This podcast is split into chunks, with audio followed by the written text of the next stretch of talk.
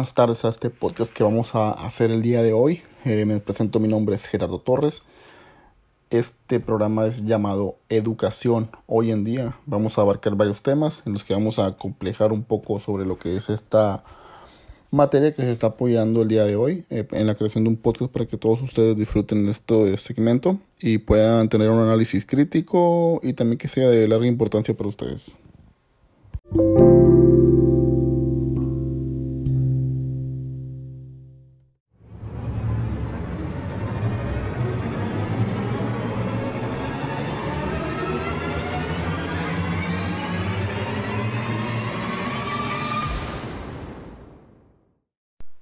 En este segmento hablaremos sobre lo que es la educación en línea y cuáles son los verdaderos retos que tiene las personas o los jóvenes.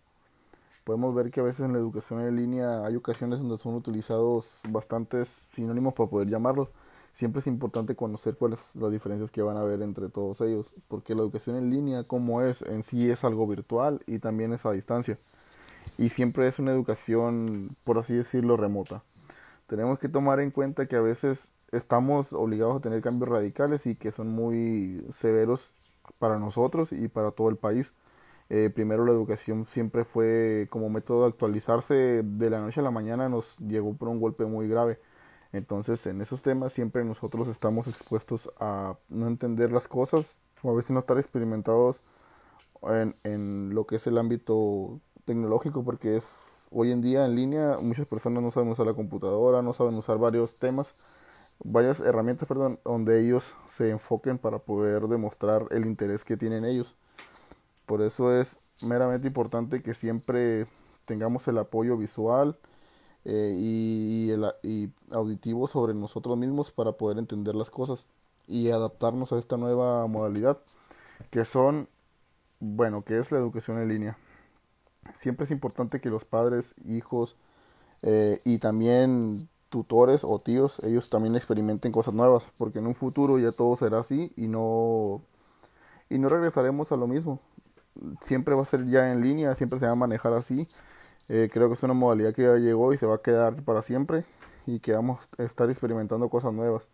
Ya no vamos a ser presencial ni tampoco vamos a tener que estar viviendo eh, siempre arraigados a una escuela o estar yendo día con día eh, tener, va a haber ventajas como va a haber desventajas también, porque siempre es bueno la convivencia entre jóvenes, maestros, directivos, para poder experimentar un poco lo que ellos saben y lo que y lo que queremos aprender todos juntos.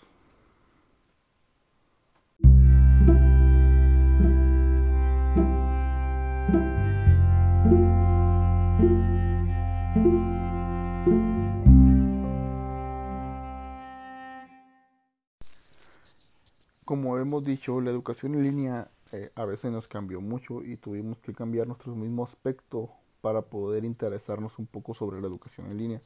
Es por eso que a medida del tiempo eh, se ha estado inculcando siempre a los docentes siempre a los docentes a utilizar nuevas herramientas y varios métodos para ellos para la educación en línea porque a veces es muy diferente estar en un aula y siempre estar físicamente para nosotros. Tenemos que tener un rol de un aula, aula virtual eh, y siempre acompañarnos y asistirnos siempre todos en un proceso de aprendizaje. Es por eso que tenemos que usar varias herramientas que para nosotros nos van a complementar mucho. Para ello tenemos las que ya conocemos hoy en día y que nos están ayudando un poco. Se las voy a mencionar tenemos como herramientas Schoology, Edmodo, Blackboard, Zoom, Google Hangouts y Google Escolar, etcétera, ¿no? Tenemos varias cosas, varios de ellos que nosotros usamos como puede ser Zoom, Edmodo y también Google Hangout. Google Hangout es muy es muy buen, muy buena esa aplicación. Mucha gente no lo usa, pero yo lo he visto varias veces, he practicado con ella. Google Hangout es un estilo de WhatsApp eh, más o menos WhatsApp, eh, Telegram, más o menos parecido. Entonces, lo diferencia ahí es que es por parte de Google y no como es eh, en WhatsApp, que es mediante Facebook, ¿no? Tenemos varios temas que podemos abarcar nosotros y que con ello nos vamos a preparar para poder llegar a un punto donde nosotros abarquemos gran medida de nuestra capacidad mental. Bueno, es por eso que aquí tenemos muchas ventajas que les voy a mencionar. Uno es la apertura. ¿Qué quiere decir la apertura? Que esto nos amplía el acceso a la información y que igualmente al mismo tiempo nos reduce las barreras geográficas, ya que con ello nosotros podemos ser independientes a mostrar y unirnos a nuevos cursos sin necesidad de tener una ayuda escolar o, o más bien dicho de preparación. Eh, también tenemos que tener en cuenta que la flexibilidad es importante para ello. ¿Por qué? Porque favorece la autogestión de los tiempos de dedicación. No tenemos que adaptarnos y siempre acomodarnos a los temas o materias que nosotros vamos a, percibir. Tenemos también una parte que es la eficacia, que es importante en la educación en línea, porque si alguien no hace correctamente sus trabajos, sus tareas, o no demuestra interés, entonces no será eficaz en su, en su materia o en su desarrollo, más bien dicho, y no podrá gestionarse él mismo y no, no podrá ser autónomo para poder llegar al desarrollo que, el docente quiere. El acompañamiento también es importante. ¿Qué queremos con el acompañamiento? Queremos decir que los padres de familia también son muy importantes para ello. Ellos tienen que avanzar y estar juntos con ellos para poder lograr estas nuevas modalidades sobre la educación en línea. La economía es algo que también se puede hablar, aunque a, la vez no es importante porque la economía siempre queda por un lado porque el que quiere estudiar, estudia, ¿no? Sean las barreras lo que sea, pero siempre la educación tiene que ser laica y gratuita. Entonces tenemos que experimentar nuevas cosas y juntos llegar a, luchar por lo que queremos. También la comunidad es muy importante en ese punto de ventaja. ¿Por qué? Porque la comunidad nos ayuda a sobresalir y darnos cuenta de los conocimientos que nosotros queremos, que son los académicos y con ellos nosotros vamos a vincularlos y vamos a experimentar todo lo que queremos hacer.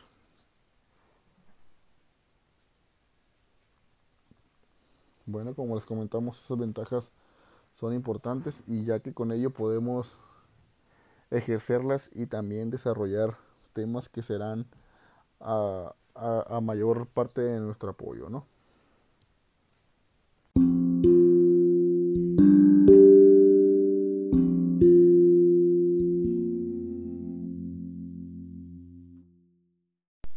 Eh, aquí tendremos una opinión sobre lo que son las clases virtuales y también cómo son las, la educación en línea. A continuación eh, tomaremos parte de un video sobre las clases virtuales y cómo será una opinión eh, que ellos comentan donde no funciona. ¿Cómo digo esto sin enojarme? Pero las clases virtuales son una mierda.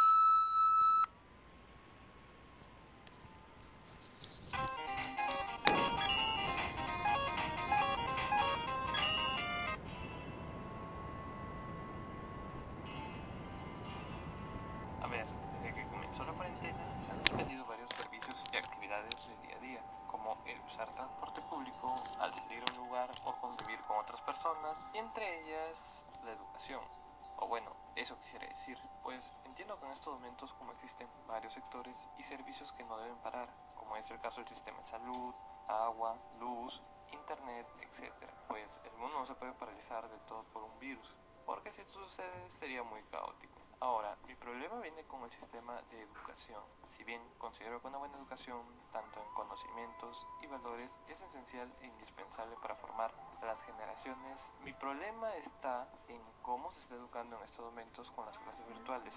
Ya desde este momento, ya considero que las escuelas y universidades intentaron tomar una buena decisión en no detener la educación, pero intentaron, ya que la idea a escucharse muy buena, en ejecución falla bastante por muchas razones que argumentaré. Dado que a mí también me acaban de joder con esa mala idea. De antemano digo que esto es solo una opinión, así que cualquier cosa que no estés de acuerdo puedes dejarlo en la caja de comentarios, pero claro, con respeto.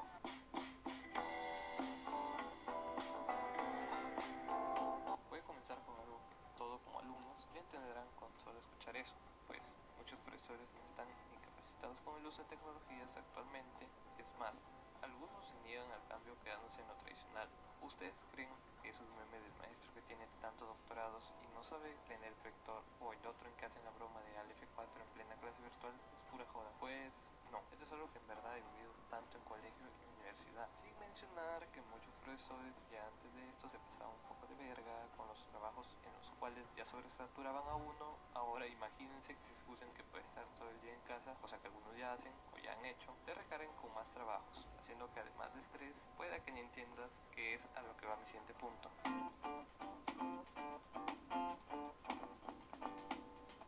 Si ya en la escuela y peor aún en la universidad, muchas veces hemos tenido profesores a los cuales a veces no se les entendía una mierda lo que explicaban. Ahora imagínense en una clase que habrán muchos más alumnos en un grupo de clase y los profesores solo envíen PDFs de vez en cuando en vez de explicar. Y no hablemos de la posibilidad que se cuelgue o se caiga el internet, haciendo que pierdas el hilo de la clase y perdiéndote más de lo que estás. O sea, esto te lo puedo pasar en colegios, ya que técnicamente casi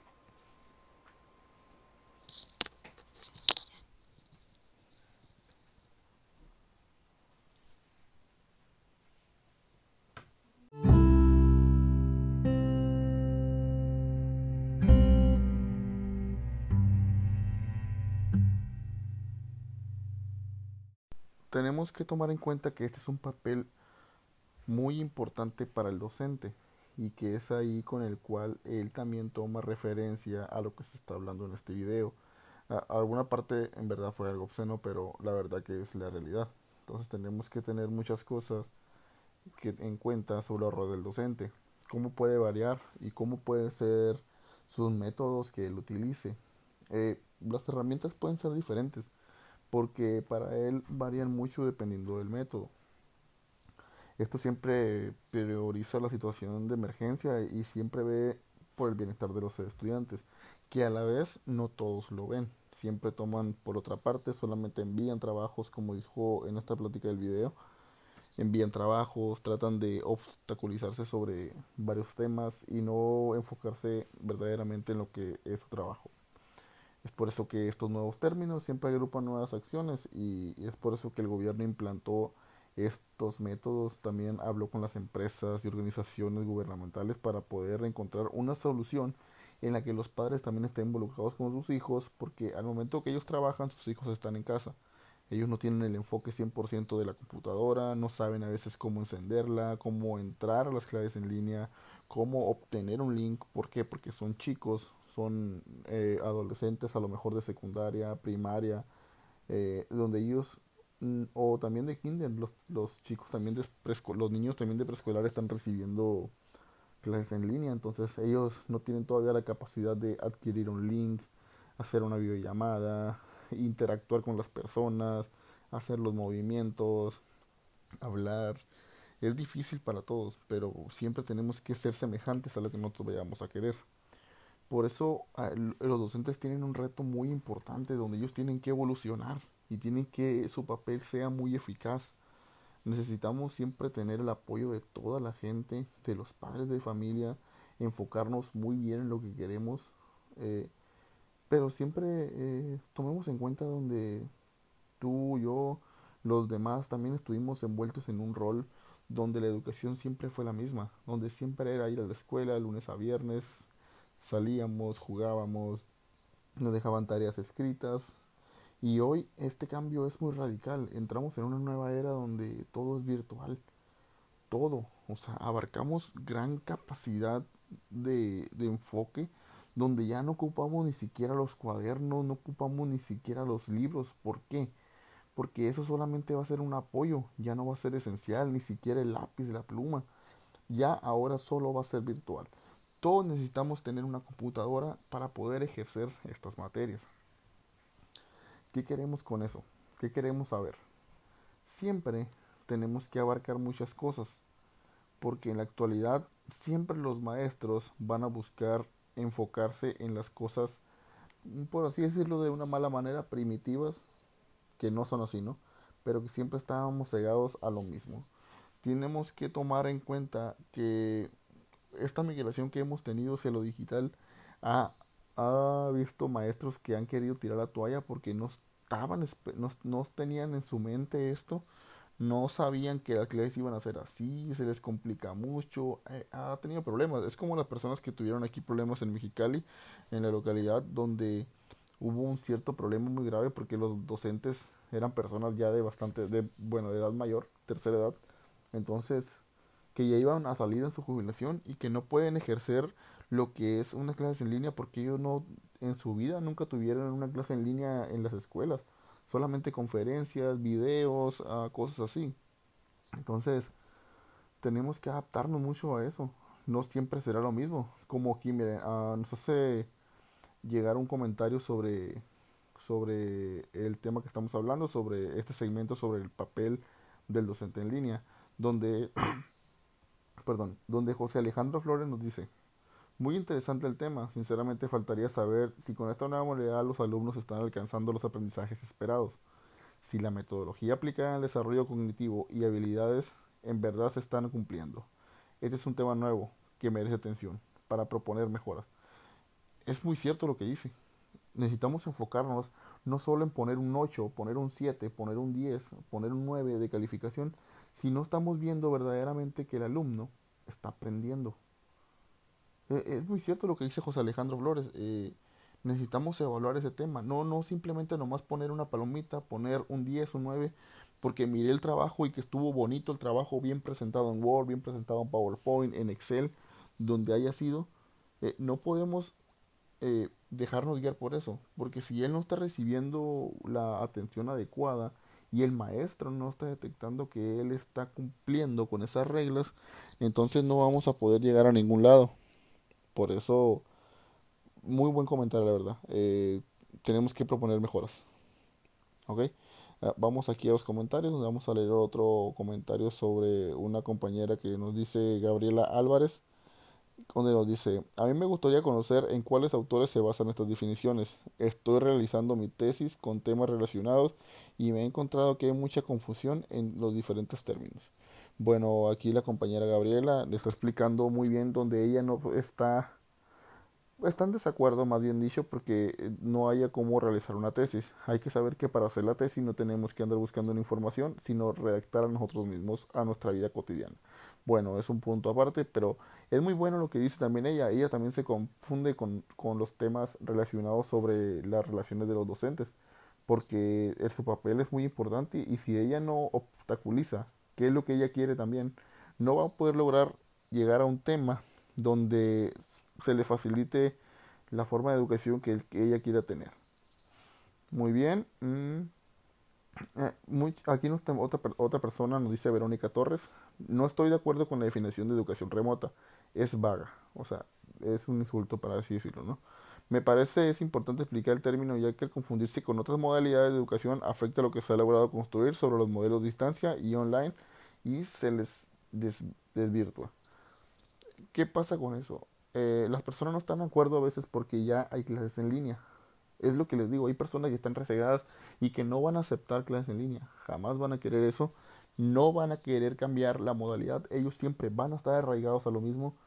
Tareas, hojas, eh, lunes a viernes, siempre el mismo ciclo. No quieren evolucionar. Y una cosa sí les vamos a decir aquí a la gente en este podcast, que siempre este tema va a ser para evolucionar. Siempre, siempre hay que innovar cosas nuevas. Educación en línea, para mí, para mi punto, gente de este podcast, para mí se queda. No sé qué opinión tengan ustedes. Regresamos en un momento.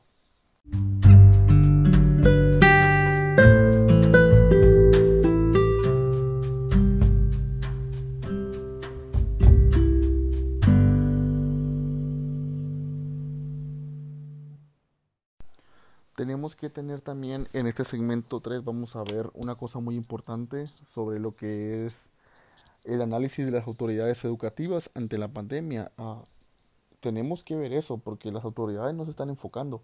Ellas solamente están poniendo las reglas, nos están diciendo que dejen clases, que bueno, que den las clases, perdón, que también se dejen tareas, se dejen algunas eh, actividades, pero ellos no están revisando si la educación se está logrando si se está haciendo lo mismo que se hacía en las escuelas, si el niño que va en primer año o segundo año está aprendiendo a leer, es una cosa ah, que el gobierno federal tiene que verlo, y, no estatal, sino el gobierno federal de la nación tiene que ver eso, porque no solo es tener un docente y que esté dejando trabajos y trabajos y trabajos y trabajos y trabajos y no estamos viendo una evolución. Es por eso que las autoridades educativas tienen que tener un papel muy importante y un rol de verdaderamente interés. ¿O qué está pasando? Digamos qué está pasando. O sea, no están teniendo intereses los, los, las autoridades, los altos mandos, solamente se lo están dejando al maestro. Necesitamos enfocarnos mucho en eso, no quedarnos en lo anterior y lo primitivo. Tenemos que eh, enchufar con ellos, eh, con las autoridades y, exigirles que revisen las cosas como se están logrando. No solamente decir a, los, a los docentes, encarga esto, encarga lo otro, encarga esto. Eh, entonces es, es, es, importante que todos tengamos algo de pensamiento y también pensar en ello, pensar en ello. Eh, tenemos que exigirles a ellos que también nos ayuden en eso. Es por eso también que la educación es un mecanismo donde todos estamos en conjunto, alumnos, docentes, autoridades, también hablemos también de la policía, todos estamos en conjunto, todos. Y siempre vamos a remar por el mismo lado, pero si la educación pública, la Secretaría de Educación, no se toma ese rol, o más bien dicho, también el gobierno federal, nunca vamos a poder tener una gran educación en línea, como en otros países. En otros países se adaptaron bastante bien, el gobierno supieron cómo hacerlo, hablamos de Francia, Bélgica, Inglaterra, varias, y ellos prefieren ya quedarse en línea y no estar siempre en lo mismo. Es por ello que tenemos que cambiar nuestro método de pensamiento con el que nos vamos a ejecutar nuevas estrategias hoy en día.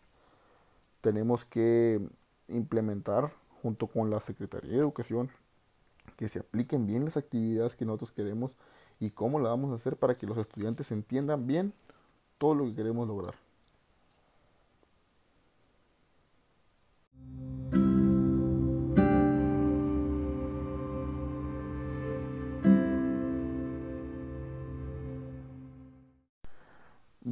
En este segmento también tomaremos el último punto, que son los estudiantes en teleeducación en línea. Vamos a ver un video, la segunda parte del primer video que les mostré. Esta es la segunda parte y vamos a ver cómo está funcionando esto. Si es correcto, si es incorrecto. De acuerdo a su punto de vista, ustedes van a analizar y van a ver si es algo eficaz o es algo que no se puede lograr. A continuación les muestro el video y espero lo disfruten. Todo lo que se toma viene del material de dado por el profesor pero en universidad mm, espero que Clores esté en oferta. Para todos esos que dicen que actualmente tienen internet gratis o no sé qué tipo de fiebre se les pegó o qué inocentes deben ser. De que muchos tienen internet en estos momentos es porque para empezar lo que muchos no saben es que las empresas están tomando como medida evitar el corte, pero al mismo tiempo limitar la cantidad de megas como su velocidad. Es decir, a esto se le llama plan de emergencia, o al menos eso es lo que ellos dicen. Pues como empresa tampoco quieren perder dinero y mucho menos que los demanden. Además, ¿quién carajos piensa que con 5 soles de recarga van a hacer una clase virtual?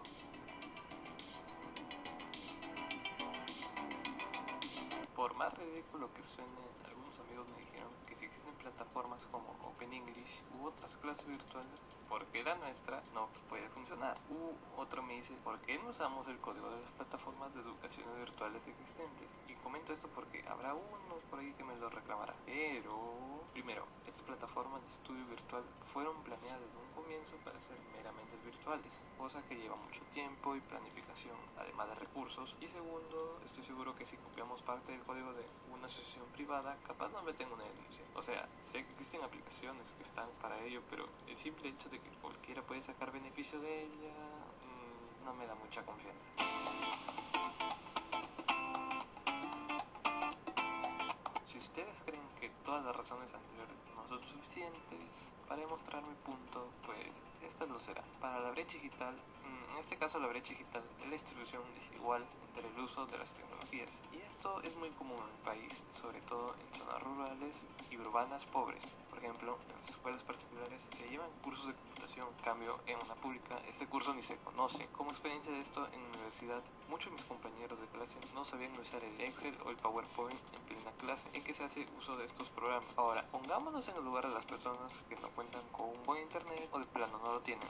Aquellos que solo hacen uso de cabinas porque no cuentan con un lacto o PC o los que no tienen smartphone o un peor que ellos que ni tengan luz. Y recordemos que esto más sucede en el sector público ya que el sector privado tiene demasiados recursos para poder llevar clases virtuales pero aún así no se salvan de algunos problemas mencionados antes. En resumen esto de las clases virtuales es una edición muy apresurada y mal planteada. Incluso parece una medida descarada de seguir cobrando una mensualidad completa por parte de las casas de estudio y claramente esto va a terminar muy mal. Tanto que ¿qué solución daría? Como vemos, en este tema habla un poco sobre lo que es la educación en línea y también observándolo a los jóvenes. En qué, qué pasa con los jóvenes, con los estudiantes, eh, qué, qué, retos tienen en la educación. Eh, con eso es importante saber que, que, los jóvenes tienen retos muy importantes eh, que, que para ellos a veces les dificulta pero que los ayuda a salir adelante, que los impulsa a querer estudiar y a querer lograr cosas que ellos tienen que saber y cómo lo van a, experimentar. También vemos como él nos comenta en ese video que a veces en la educación no se ve mucho o no tenemos los recursos suficientes para poder ejercerlo. Muchas, mm, hay, ah, hay hoy en día muchos apoyos para los jóvenes Solamente es cuestión de enfocarse y buscar muchas cosas. Es por eso que tenemos que adaptarnos a las cosas nuevas, a los retos, eh, siempre meter, meterle, o sea, meterle duro para poder llegar hasta lo que nosotros queremos. Muchas cosas están pasando donde nos están, nos están a veces apoyando que los estudiantes de primaria siempre deben de aprender en una o dos horas al día. Tienen que aprender muchas cosas como los de secundaria de 2 a 3 horas y los de bachillerato de 3 a 4 horas al día como máximo. Ellos tienen que enfocarse bastante para poder ejercer sus carreras y más que eso su mentalidad o su, su forma cognitiva de cómo percibir las cosas. Tenemos que usar mucho la lógica, tenemos que tener mucho interés sobre lo que nosotros queremos.